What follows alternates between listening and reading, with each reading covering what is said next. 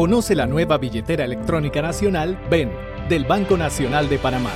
Es una app de cuenta virtual que te permitirá manejar tu dinero de manera fácil, rápida y segura. Realiza pagos, consultas, recargas, transferencias y retiros en cajeros automáticos. Disponible en App Store y Google Play. Banco Nacional de Panamá. Grande como tú. Bueno. che, che, che, no, ah, eh, empieza tú. Eso está bien. Empezando, empezando, amiga, ya de empezando. una. De una. Bueno, aquí tenemos, obviamente estamos aquí en un nuevo episodio de nuestro Metro Podcast y tenemos a un súper, súper personaje de la televisión. De la radio, De de, la radio. todo, de la locución, del doblaje de voz, de los concursos. ¿Quién más? Casi no necesita presentación, el señor Eddie Vázquez. Bienvenido. Que Nosotros tenemos, para empezar de una vez, tenemos una pregunta. A ver, a ver, amiga. Estás en todas, haces de todo. Por ahí se dice de que facturas como más de 15 mil dólares al Oh mes. God, no digas esa vaina, están los secuestradores por ahí. O sea, no, no, no. Y andas montado en una nave. Oye, pero entonces, ¡ey, la policía! Oye, Eh, el que viene, el, el que vive de, de- de la comunicación hoy día, no puede hacer una cosa, amiga. No puede hacer una cosa porque en verdad la vida está difícil. Sí, y, y a mí me cuesta mucho. Trabajo bastante, trabajo de sol a sol. ¿Cuántas horas trabajas? Lo que pasa es que no es de entrar y marcar y salir. Es, por lo menos ayer terminé de trabajar golpe de las 10 y pico, 11 de la noche. Haciendo cosas, trabajando, grabando, eh, grabando cosas. Estamos haciendo las redes también. Estamos, estamos buscándola de, de- de todas formas. Pero si la vaina diera un solo trabajo para quedarme tirado, amiga, yo lo hiciera. Pero no da. todo esto se contrasta con tus inicios, Eddie. Háblanos un poquito de eso, ¿no? ¿De dónde eres? Eh, ¿Cómo llegaste a la televisión? Y todo ese proceso que, por supuesto, es lo que ha dado resultado de lo que No, no, no, no la tuve sencillo. Yo creo que eso es lo que le falta a los pelados hoy día. Todos nos están dando a los pelados en bandeja de plata y ellos no saben lo que es un rifatime. Jugársela. Yo vengo de, de- de Colón, de una familia. Mi mamá me crió sola, sola. Por ende, hoy día tuviese la policía en la parte de atrás de la casa porque dice, "Eh, los niños no pueden trabajar. Yo trabajo desde que tengo uso de razón. ¿En qué trabajabas? Yo barrí un taller de. un taller donde hacían lápidas. ¿Tú te imaginas cuando Wow. hacen lápidas? La cantidad de polvo que, que hay en una lápida, esos mármoles. ¡uii! Y las herramientas todo, todo. Yo, yo barría eso por un cuara. Wow. Wow. Mi mamá y mi abuela tenían eh, libretas de billete legales, ¿ah? Eran billetes de ellas. ¿Dónde ibas a vender? Al mercado, yo me metía eh, eh, en, los alrededores de los mercados, hay un par de cantinas, imagínate yo pelado eh, un domingo en la mañana cuando tú llegabas y, y abrías ese bar, era como la cantina de, los- de la- de Star Wars, pura gente extraña. Y pero entonces cuando el hombre está con la mujer quiere lucirse, ¿no? Entonces la bebe y dice, me gusta el 02, me gusta el 15 y el más así, así, plata, dale, dale todo lo que ella quiera. Y era un, un adolescente. eh, y trabajé también en, zona libre, eh, en un depósito, un hangar de una compañía que hace muchos televisores y cargaba las cajas. e- Eso era en verano. Eh, estaban los tipos grandes, ¿no? Yo estaba pelado, estaba como en cuarto, quinto año y cargábamos, tiraba bulto. Eso en Colón se le llama así, cargabulto. Como la canción de Mistafa. Es correcto, cargabulto. Entonces, siempre me gané la vida honradamente. Y era el pivote, era el apoyo a mi mamá. Y que estuvimos solos los dos. Y entonces, era rifatán. Yo aprendí a ser un niño con responsabilidades muy temprano. ¿Cómo llega entonces ese salto a los medios y la radio? Y por mi mamá. Mi mamá tenía una amiga en una estación de radio en Colón que se llamaba Radio Atlántico, La Progresiva. Así se llama la página. Y mi mamá me llevó una vez allí. Y eso fue amor a primera vista. ¿Qué empezaste haciendo en, en esa radio? Le, leí, bueno, en Radio Atlántico no, ahí veía a mi tía Selmira hacer el trabajo. Eh, luego Radio Atlántico pasa a ser Super Sol Estéreo. Ahí trabajó Bosco Ricardo Vallarino, Enrique Pacífico Orozco, gente que venía de Panamá a Colón. Y allí empecé a leer, porque no me daban uso de micrófono. eh, dicción, lectura, edición. Me metieron en el estudio de grabación y allí editaba a los locutores. En mi primer cheque vino por 12 dólares. Wow. Versus el de ahora. Hay una diferencia grande, me imagino, ¿no? ¿Qué pasó con los cheques? Te están preguntando, ¿qué le pasó a esta Yale? Entonces, Oye, aprovechamos, aprovechamos. salí, salí eh, y eso lo estaba haciendo mientras estudiaba en el colegio Abel Bravo. Eh, Eres egresado de la B. de Abel Bravo. Y entonces, ya cuando me gradué de Abel Bravo, mi mamá dice, tienes que ir a estudiar. Allí mi mamá me dijo, una vez mi mamá me dijo, cuando yo le dije, mamá, ¿qué quieres para tu cumpleaños? Yo, un micrófono. ¿Qué? Yo no quiero locutor en mi casa. Yo imagino que ella dentro de todo, ella dijo, viendo el entorno, yo, ella cree que yo fuera doctor o algo por el estilo. Yo le dije, mamá, yo quiero ser locutor. Te vas a morir de hambre, me dijo. Mamá sola con su hijo. Hace un rato decías que estudiaste en la Universidad de Panamá. Mucha gente dice que oye, me mandó, ¿dónde me mandó, me mandó a estudiar. Me mandó a estudiar. Ve a estudiar. Y yo hice muchos años de mi vida levantarme a las 4 de la mañana de Colón, montarme en el bus para Colón, agarrar la carretera, llegar a la, a la parada del Artes y Oficio, cruzar la calle, no había puente, yo creo que no, o cogíamos el puente. Y eso lo hice por muchos años de mi vida, muchos, muchísimos. Estando en la Universidad de Panamá, me dieron una chamba. Me dieron una chamba. ¿En dónde? Eh, yo, yo estaba, los compañeros de publicidad y periodismo y todo lo demás muchas veces te necesitaban grabar cuñas. Yo le cobraba. Yo cobraba la eres un emprendedor Por nato. supuesto, amiga. Si tú no puedes ser locutor, yo soy el locutor y te cobraba 10, 15, 20 palos y, y la gente le gustó la vaina. Allí conocí a Tony Barclay. ¿Sabes quién es Tony Barclay? Sí, no? por supuesto. Y Tony dice, hey Joe, tú tienes buena voz. Eh, estamos buscando a alguien en TVN. 1995. ¿Y qué tiene que hacer ese alguien? Dice, tienes que locutar, pero también tienes que editar promos. Ya yo venía con lo de los reel to reel, de la radio, mi vaina. Dice, ¿saben hacerlo? Yo no sabía editar televisión. Cuando llego a hacer mi prueba, está sentado en la máquina, ¿cómo no? Malcolm Ramos. Y le digo, compa, tengo un problema. Yo no sabía quién era Malcolm. Tony me está pidiendo que edite una promo y yo no sé editar. Ven acá, esto es así, pa, pa, pa. En cuanto yo vi cómo fue el funcionamiento, dije, es como editar en las máquinas reel, esas de cintas grandes. Claro, las de radio. Lo logré, edité, eh, locuté mi promo, todo, gustó y lo demás es historia. 1995.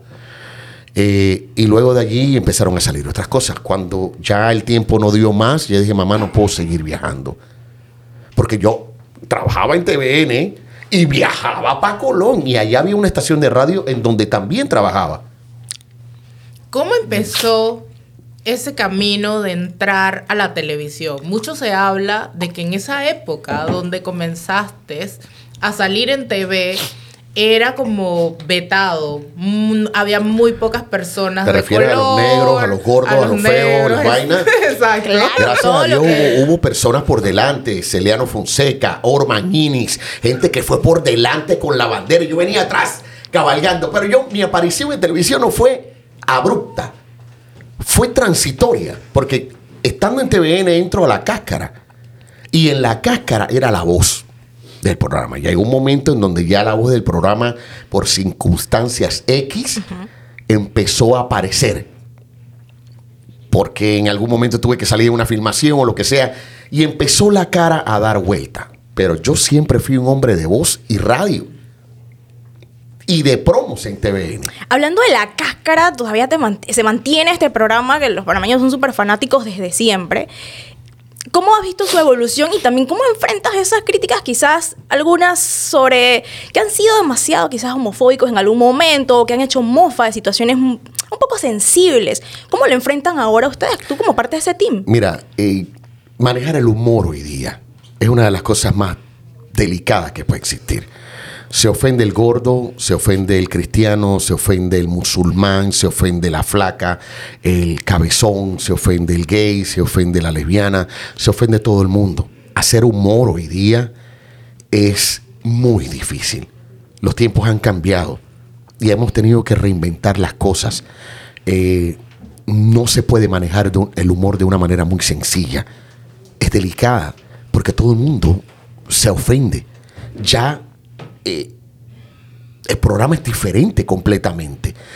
Uno va madurando sobre el tiempo. Ya son 27 años de estar creando humor todos los sábados. Sí, mira, tú puedes escribir noticias, tú puedes hacer muchas cosas, pero hacer humor, hacer humor o gustas o te odian. No hay un término medio de que, no sé, ¿eres humorista o no eres humorista? Yo no sé cómo hace Poveda hoy día para echar un chiste dentro de un salón. Él no sabe quién está sentado y a quién puede ofender. Con esto en mente, ustedes y a veces hacen los rewinds, ¿no? Tiran Claro, episodios de, claro. de, de Lauta Salao. o- Era otra cosa. Era otra cosa, pero ustedes han dejado de emitir ciertos programas, de recordarlos, precisamente por ese tema de que, wow, eh, o sea, la- eh, transmitimos esto hoy y ya mañana vamos a tener críticas y lo- eh, las redes no van a acabar. Lo han dejado de hacer. Eh, sí, sí. Yo creo que ni siquiera fue de que no nos vamos a meter con esto o con lo otro, sino es parte de una transición. La mente va cambiando. eh, tú, tú hoy día agarras a un, a un pelado o a un papá de un pelado y le dices, no, porque, porque a mí mi papá me pegaba y a mí no me ha pasado nada, no estoy loco, no me pasó nada. Pero hoy día tú haces eso con un niño y estás en grandes problemas. ¿Cuáles serían esos que, mira, de plano no vamos a pasar? Eh, hoy día en la cáscara, off, Pati la chica Yeye. ¿Sí? Eh, cla- es clasista. Es clasista. Hace mofa del pobre. eh, es una pelada Yeye que ne- never in the life. O sea, ella no comería jamás. O sea, es clasista. Hoy día, ¿sabes la cantidad de gente que se sentiría ofendido con ella? Y asimismo agarra a un grupo llamado Los Rejeros. Ese cada vez que salían, eh, eh, buscaba mujeres. Lo único que le interesaba eran mujeres. O sea, imagínate esa connotación. El único que yo no sé si ustedes se atreven a decirlo, que no ha cambiado y que la gente dice es así, es el funcionario. En serio, todavía lo siguen no, pasando. No sé si eso debe preocuparnos o Sí. Es el divertirnos. funcionario. ese, ese, ese, ese personaje pareciera reloaded. O sea, no, no se pierde en el tiempo. mantiene en el es tiempo. el Exacto. mismo desde que se creó. Da miedo, no- nos asusta, Ajá, nos divierte, nos preocupa. El panameño es otro. Pero no puedes tapar el sol con la mano. Por otro lado, Eddie, eres como el man de los memes. Ahora, con tus apariciones en Hello, hay un meme muy famoso cada vez que estalla ¿Cuál una de nueva. todos? Oye, el que está El tipo que sale del árbol. Ajá, cuando estalla una polémica o estalla alguna cosita de Hello, eh, está Eddie diciendo, mañana lo llevamos para el programa. ¿Cómo- ¿Esto te Te molesta? estoy buscando, señor tal, y te voy a encontrar. ¿Esto te molesta? No, ¿Cómo manejas tú esto? No, no, no, no, no, no. Yo estoy. Tenemos teflón, tenemos coraza y ese tipo de cosas. Nos reímos. Si hay algo chévere es poder reírte de ti mismo. El que no se ríe de ti mismo está hecho de, de, de cáscara de huevo. Se quiebra en cualquier momento. Y eso te dice que estamos en el top of mind de la gente. En la mente. Cuando de repente sale y Zulema se cayó o a Zulema le pasó algo, dice, mañana la tienen en Hello, le cambian el look. Eso está aquí. O sea, ustedes lo ven, todo el team lo ve positivo. Por supuesto, piensas en Hello en todo momento. Esa es mi faceta de Hello. Eh, pero, pero la gente, ahí sí te hace bullying. Ahí la gente hace bullying. ¿Tú te imaginas que yo fuera el ofendido, estuviese demandando a medio Panamá por usar mi, mi, mi, mi- mi foto y, y a lo... ¿Ves? Aquí está esta vaina de que el bullying es selectivo.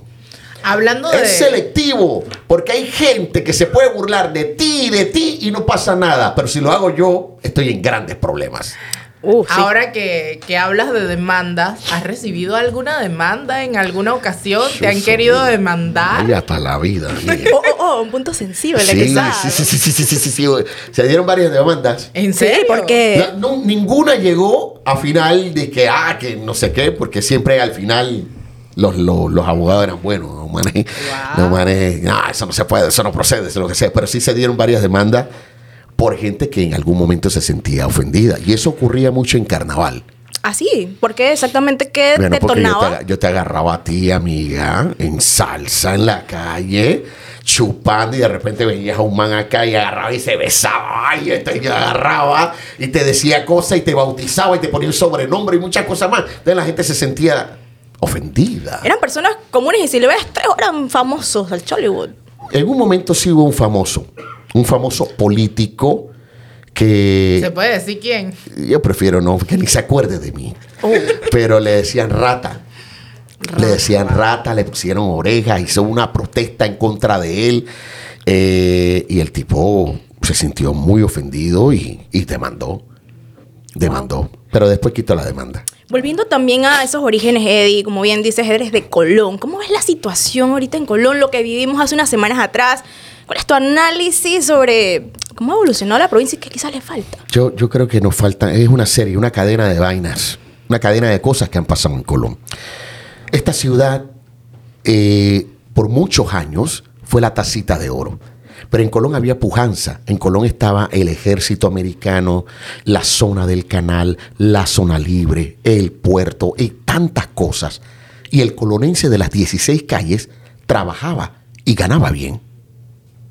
Estudiaba, y, y- y presumía de las cosas y el negro fino, el negro El elegante. la cosa. Claro. Pero sus de repente combinaciones y todo. empezaron- Flintos. Sí, flintosa. Es más, había uno que se llamaba Flinting. Ponía el pantalón acá arriba, ¿eh? era como poco tronco, pero además siempre estaba Todo el elegante. style. Todo Me el encanta. style.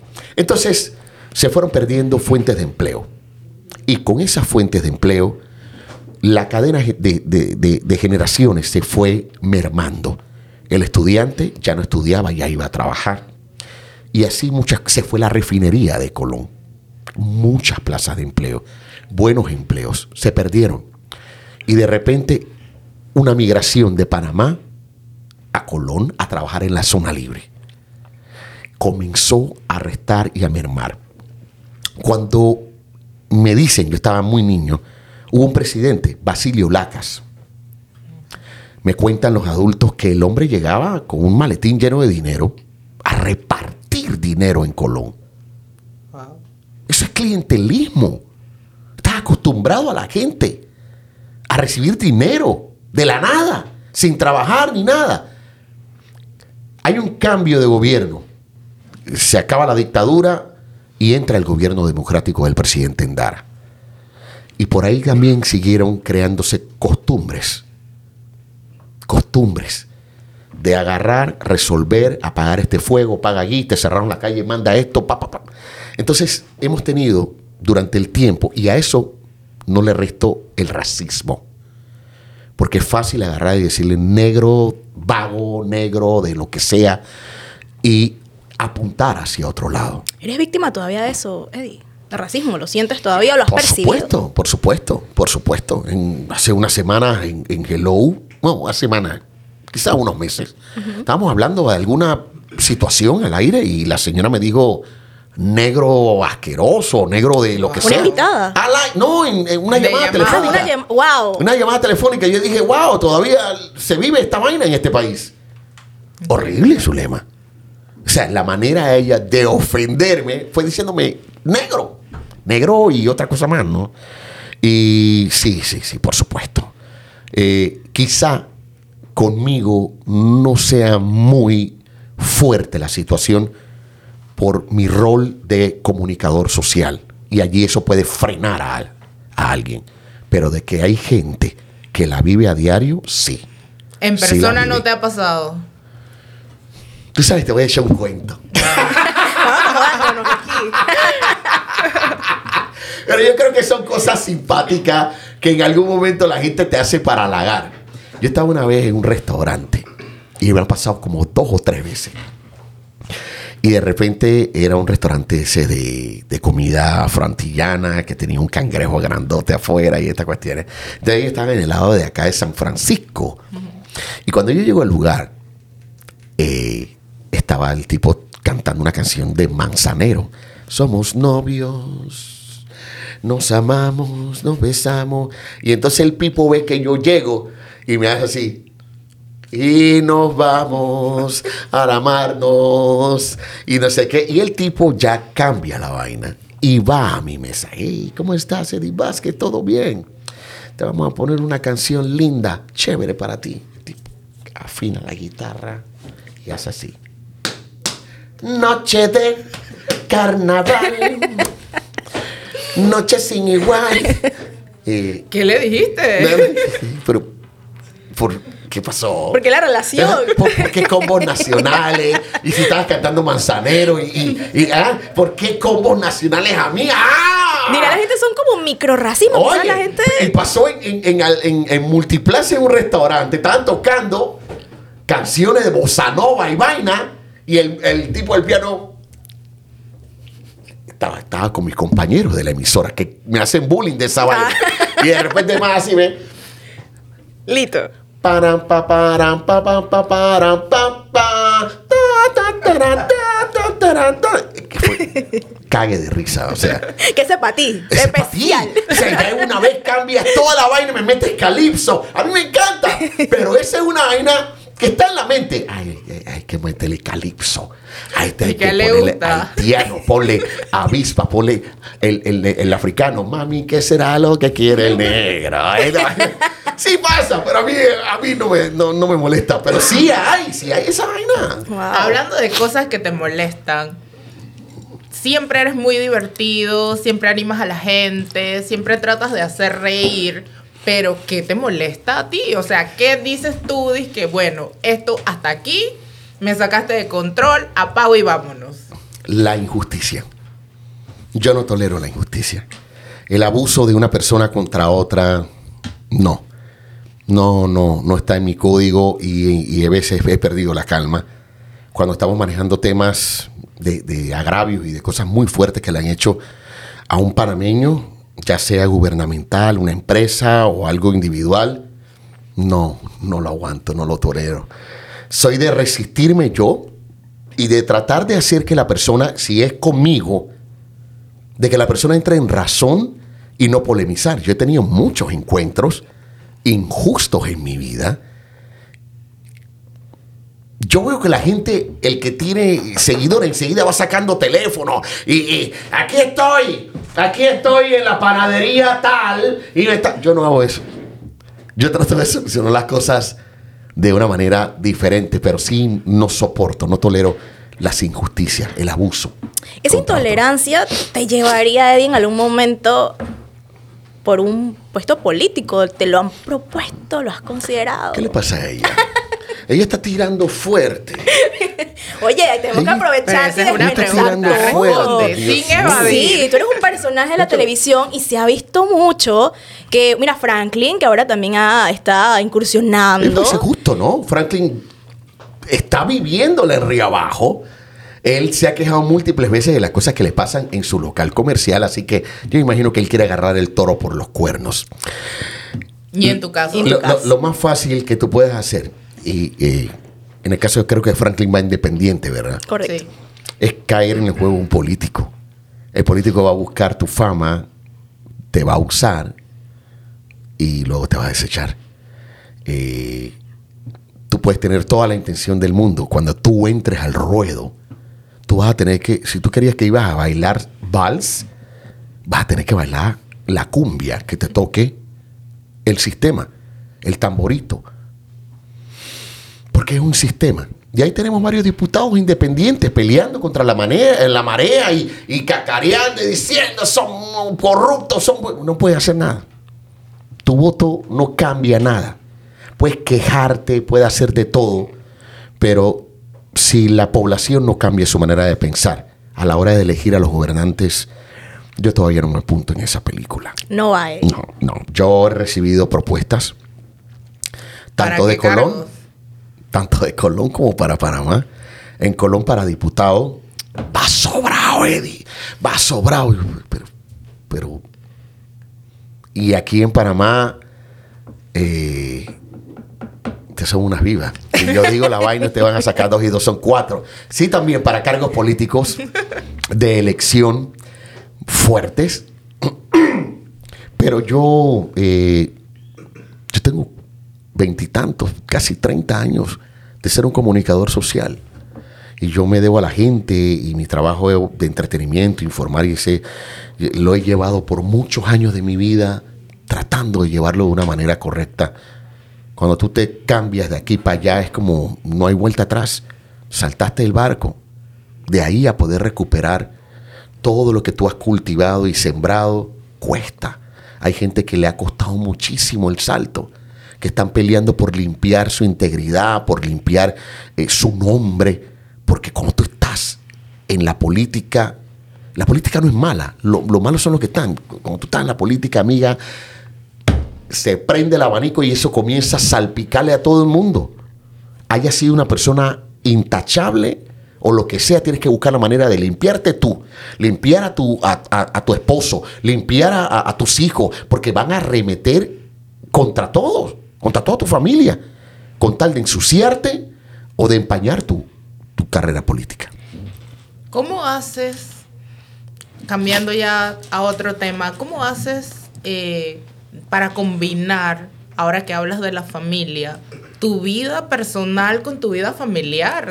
Sales a la calle, la gente te pide amiga. autógrafos, te tomas fotos y que Eddie, una foto, te Eh, dejan comer en un restaurante. Sí, sí, sí, sí. El panameño es una persona muy noble y muy respetuosa.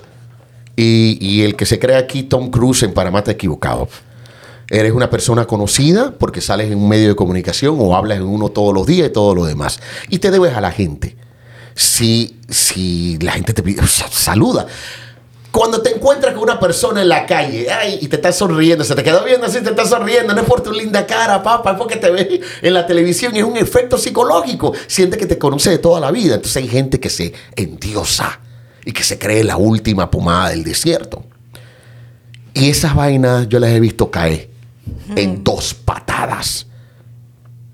Yo creo que no hay nada más bonito que poder tener el contacto y estrechar la mano de una persona que rompiste el medio de comunicación y pudiste conocerlo frente a frente. A mí no me molesta. Eh, en esta época de pandemia fue un poco delicado, porque no estábamos para abrazos y besos. Entonces era un poquito, tú sabes, de lejos de, de- de este tipo de cuestión. En el caso de mi familia, yo, el que es figura pública aquí soy yo. Aunque tu hija te está siguiendo los pasos. Ese, ya, ella, ya ella es adulta. Sí. Ya ella es adulta. Pero aquí, figura pública soy yo. Y mi familia es mi familia. Ey, tú sabes la cantidad, ¿dónde están las cámaras? La cantidad de gente si- siguiendo y pidiendo notificaciones para gente de mi familia.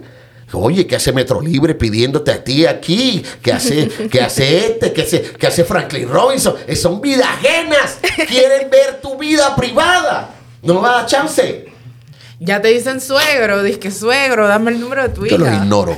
Son unos lisitos. Idiotas. Idiotas. Mira, mira, eh, mira, la vara más alta que van a tener para conquistar a mi hija soy yo. Ya escucharon todos en todas las cámaras también. Exacto. Ahí está. Soy yo. Soy yo. Y el hombre que llega a la vida de ella, que ya va- me han pasado varios gallotes dando, tú sabes, ¿no? Pero yo creo que lo mejor que tú le puedes dar a tu hija es llenarla de sentimientos, buenos valores, eh, educación y todo lo demás. Ella lo va a llevar por ese camino, con las cosas correctas. Así que mejor que seas correcto. Desde ya. Correcto. Y no me va a venir a marear ni con celulares, ni con ese tipo de pendeja, ni materialismo, ni nada. Las cosas son un poco más de sentimientos más fuertes. Pero tengo la dicha y la fortuna de contar con una hija excepcional. Son casi 30 años de carrera, como bien dijiste, Eddie, casi en el mismo medio. ¿Has pensado algún momento o te han propuesto dar el salto a la competencia? ¿Lo harías? ¿Te refieres a... a lo- Allá. allá, a lo- por allá, por la 12. La 12. Ajá. No. No. ¿No te lo han propuesto o no piensas dar el salto? ¿Cuál de las dos? No. eh. Mira, aquí hay algo muy importante. Entre los dos, las dos compañías grandes tienen una especie de pacto, de pacto, de, eh, tú sabes, que se cuidan del que está aquí, va allá, depende de la manera de cómo salió aquí y salió acá, y así se hacen las contrataciones. Hay un año o año y pico de por medio de respeto, como de un duelo, como de un luto. Y yo le voy a decir la verdad, yo soy TVN, yo eh, he identificado este canal con mi voz por muchos años y yo creo que eh, la competencia si llegara a pensar conmigo de, algo, así, no sé qué estarían pensando. O sea, mi marca es tan fuerte en mí que sería una, sería una locura venir a proponerme algo. No, no, no, en mi canal es TVN, hasta lo último. Es mi investidura, es mi voz. Mira, tú abres la boca sin que nadie te vea y te reconocen. O sea, yo soy TVN si llega a pasar algún tipo de situación, Dios no quiera, yo no creo que, mi presencia en otro canal de televisión para poder quitarme la investidura de TVN sería muy difícil, muy difícil. Y TVN para mí es una familia, o sea, una familia. O sea, no hay manera de, a diferencia de ustedes que escriben, tener una voz y una cara es fuerte. ¿Cómo te quitas eso encima? Eso lo hizo María Celeste y todavía le está costando. Exacto. Pero ya vimos que Rosetta dio el salto, Robin dio el salto. Pero, pero Rosetta, ¿cuánto tiempo pasó? Bueno, también pasó... Muchos años. ¿Y Robin cuántos años pasaron también? Bueno, Robin no tanto, como un año tanto más como o menos. No, un poquito más. Hmm. Un poco más, sí. Robin pasó un poquito más. Igual la Vivi también tenía mucho tiempo. Sin embargo, no tienen los 30 o 27 años que tengo yo de TVN. claro, contra eso... Esa es otra cosa. Tenían menos años. Exacto. Tú, también en la música ha sido muy importante. Yo creo que los locutores de radio en las músicas son, han sido wow, como pilares, ¿no? Para impulsar esos nuevos artistas. ¿Tú cómo ves esta camada es nueva, de, vamos a decirlo así, ¿no? Son del, género urbano, que es lo que más condensa aquí en Panamá. ¿Cómo los ves tú? Esta chamaco, esta tachi, esta osa. ¿Cómo, lo ven ustedes? ¿Cómo lo ven ustedes? ¿Cómo lo ven? prometedor. Bien. prometedor. yo, yo, yo creo que aquí hay una situación en donde se van igual que, que en cualquiera, de donde se van a separar los niños de los grandes, ¿no? Lamentablemente tuvimos un tiempo de grandes artistas que ya en los años le llegaron y no están en la nueva onda que pudiesen encajar internacionalmente. Pero aquí hay grandes artistas que se les no tuvieron en el tiempo, pues, no están en el tiempo. ¿Tú te imaginas a un rookie, a un macano, a un... Eh, hoy, hoy, a a Aldo Ranks, hoy. Adefra. Eran volando. rompiendo internacionalmente todo. Pero bueno, hay una nueva camada. Hay nuevos chicos. Los que están reflejándose allá afuera eh, están abriendo puertas para otros. Yo creo que hay buena lírica, buena pluma. Panamá la tiene más difícil. Nosotros somos menos millones que Colombia, que Puerto Rico y que todos ellos y, la industria de ellos es más fuerte que la de acá. O sea, para poder pegar ellos aquí, no pueden pegar aquí, tienen que irse allá, a mudarse a Miami o, a Puerto Rico o a Colombia, lo que sea. Sin embargo, los que están saliendo tienen algo. Escriben. Escriben buena letra. La gente quiere conectar con una canción, con una letra que los identifique. Ya el tiempo de guerra pasó, el tiempo de tirarte puya a ti pasó, ya eso pasó. Tú tienes que apuntar hacia un mercado en donde está la chica adolorida y, sufrida, el pelado enamorado que no le hacen caso, lo que sea. Con que te pasó el tiempo de guerra, te refieres quizás a esos temas que hablan que la balacera. Que... Lo que pasa es que ese tema lo, entendemos nosotros los, panameños tú sabes que este, este no se lleva con el otro, tú, entiendes la tiradera, tú la entiendes, pero en Colombia no saben qué está pasando aquí. Pues no conocen a la gente. No, no saben qué, qué está pasando. Entonces, perdimos muchos años de la vida reventándonos nosotros aquí y la gente sin entender lo que estaba pasando afuera. ¿Tú sabes quién se coló? Nosotros estábamos primero que Colombia. Colombia se coló Y Colombia con plata y con población metió a los artistas que hoy día están pegados. ¿Tú sabes quién se está colando fuertemente ahora mismo? A ver. Argentina. Cierto. Es cierto. Argentina. Ah, el chico good looking, le agarra, le cambia la imagen, no sé qué. Buena letra, buena letra y música. Y ya. Pero como ser país chiquito, no tenemos esa cantidad de millones que, de habitantes que te pueden impulsar internacionalmente. Tenemos que irnos a vivir afuera y uno ayuda al otro, o ayudarnos unos al otro. Ojalá para que todo el mundo comience a montarse en el patín, porque si me va bien a mí, te va a ir a ti, a ti. a ti. Hacemos una fuerza. Pero bueno, hay que tener mucha plata hoy día para pegar a un artista.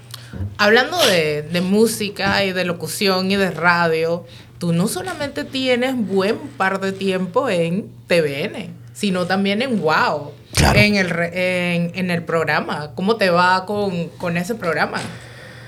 Es lo máximo. Hoy día eh, la radio es muy diferente a lo que yo empecé a hacer. La radio en el tiempo de antes tenías que poner la canción, dejarla terminar y decir, señoras y señores, acabaron de escuchar a Sutano de tal, la canción tal, vámonos con otra pieza musical de Mengano de tal y a continuación, ¡bam! salía. Hoy día, la gente que quiere oír una canción, agarra su dispositivo USB y lo mete en, el, en, el en la grabadora de la- del carro o se conecta a una aplicación de esta y oye todas las canciones que le gusta.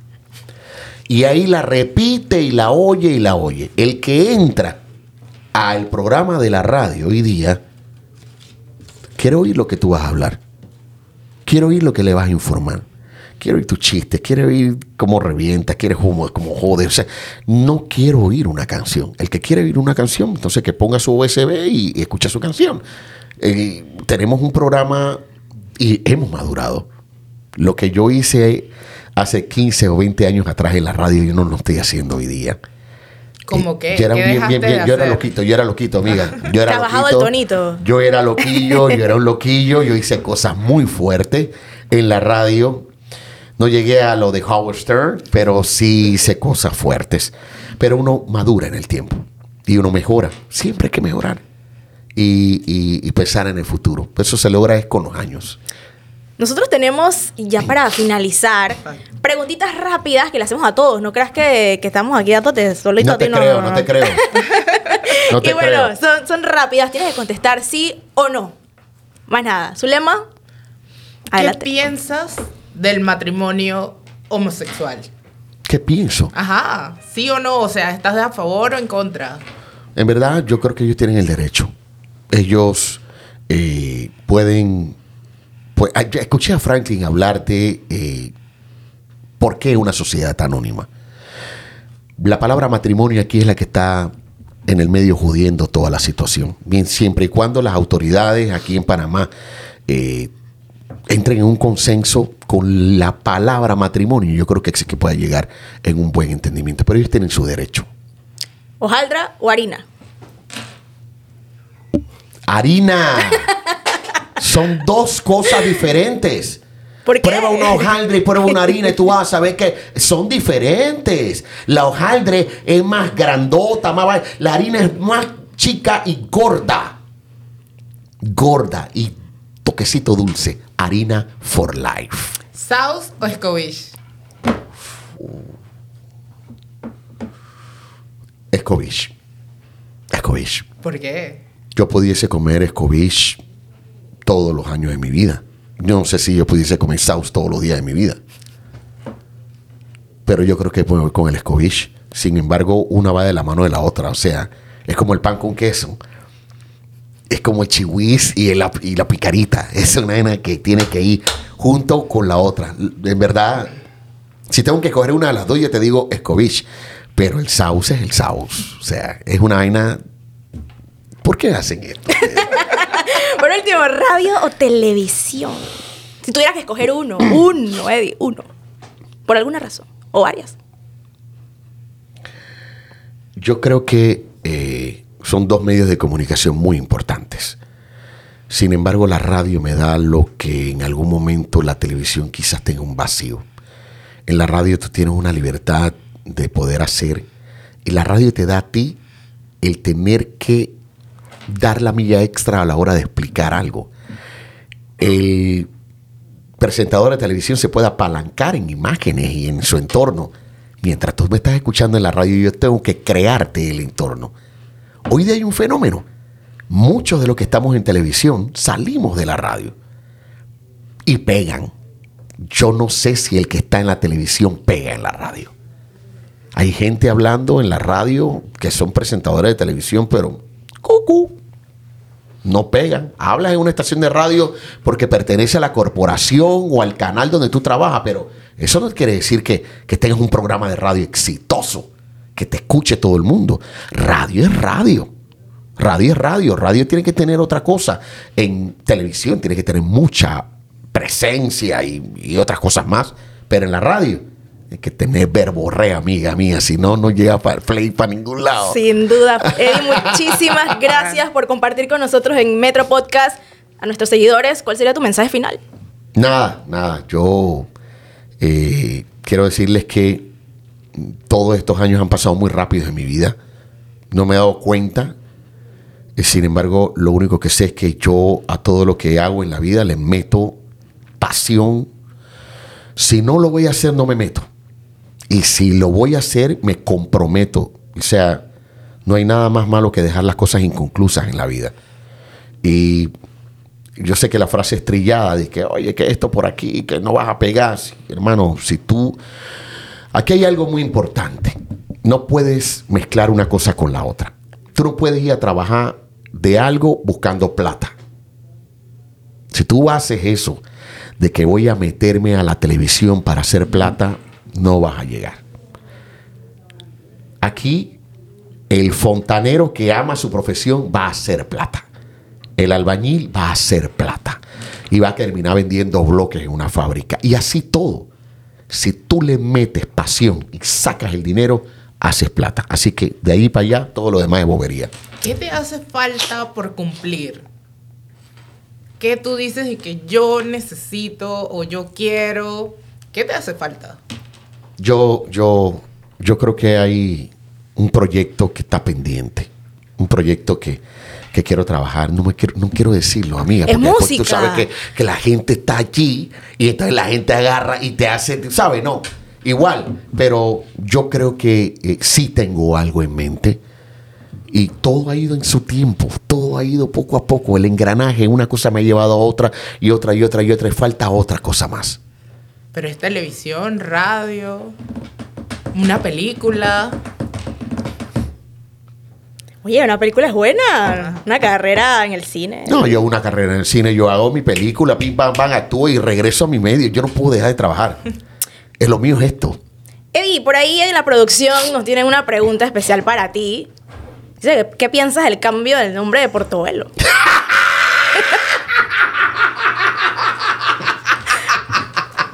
¿Ustedes se enteraron de eso? Es ahí. lo último que está... No sabían. No. No sabías, amiga. No. Sí. Échame el cuento. El Ajá. alcalde, el alcalde de Portobelo eh, se volvió loco. Estamos hablando de una ciudad de tantos años. Y de repente el tipo quiere cambiarle el nombre, ¿no? ¿Y qué le quieren poner? Oye, nos vamos. Suscríbanse a Metro Libre. Esto fue Chao. todo. ¿Qué pasó? ¿Qué ocurrió? ¡Ella, ella cayó! Oye, yo quería crear el momento. ¡Chao! ¡Nos vemos! ¿Qué va? Esto fue fenomenal. Esto fue fenomenal. No puede ser, no puede ser. No puede ser. Morí. Oye, corten eso. Ya lo entendí. No, no, no, no, no. Eso, eso no. Eso puede repetir. Ay, no, hombre, qué divertido. Linda ella. Y le digo, pero ¿qué nombre pusieron? Oye. Conoce la nueva billetera electrónica nacional BEN del Banco Nacional de Panamá. Es una app de cuenta virtual que te permitirá manejar tu dinero de manera fácil, rápida y segura.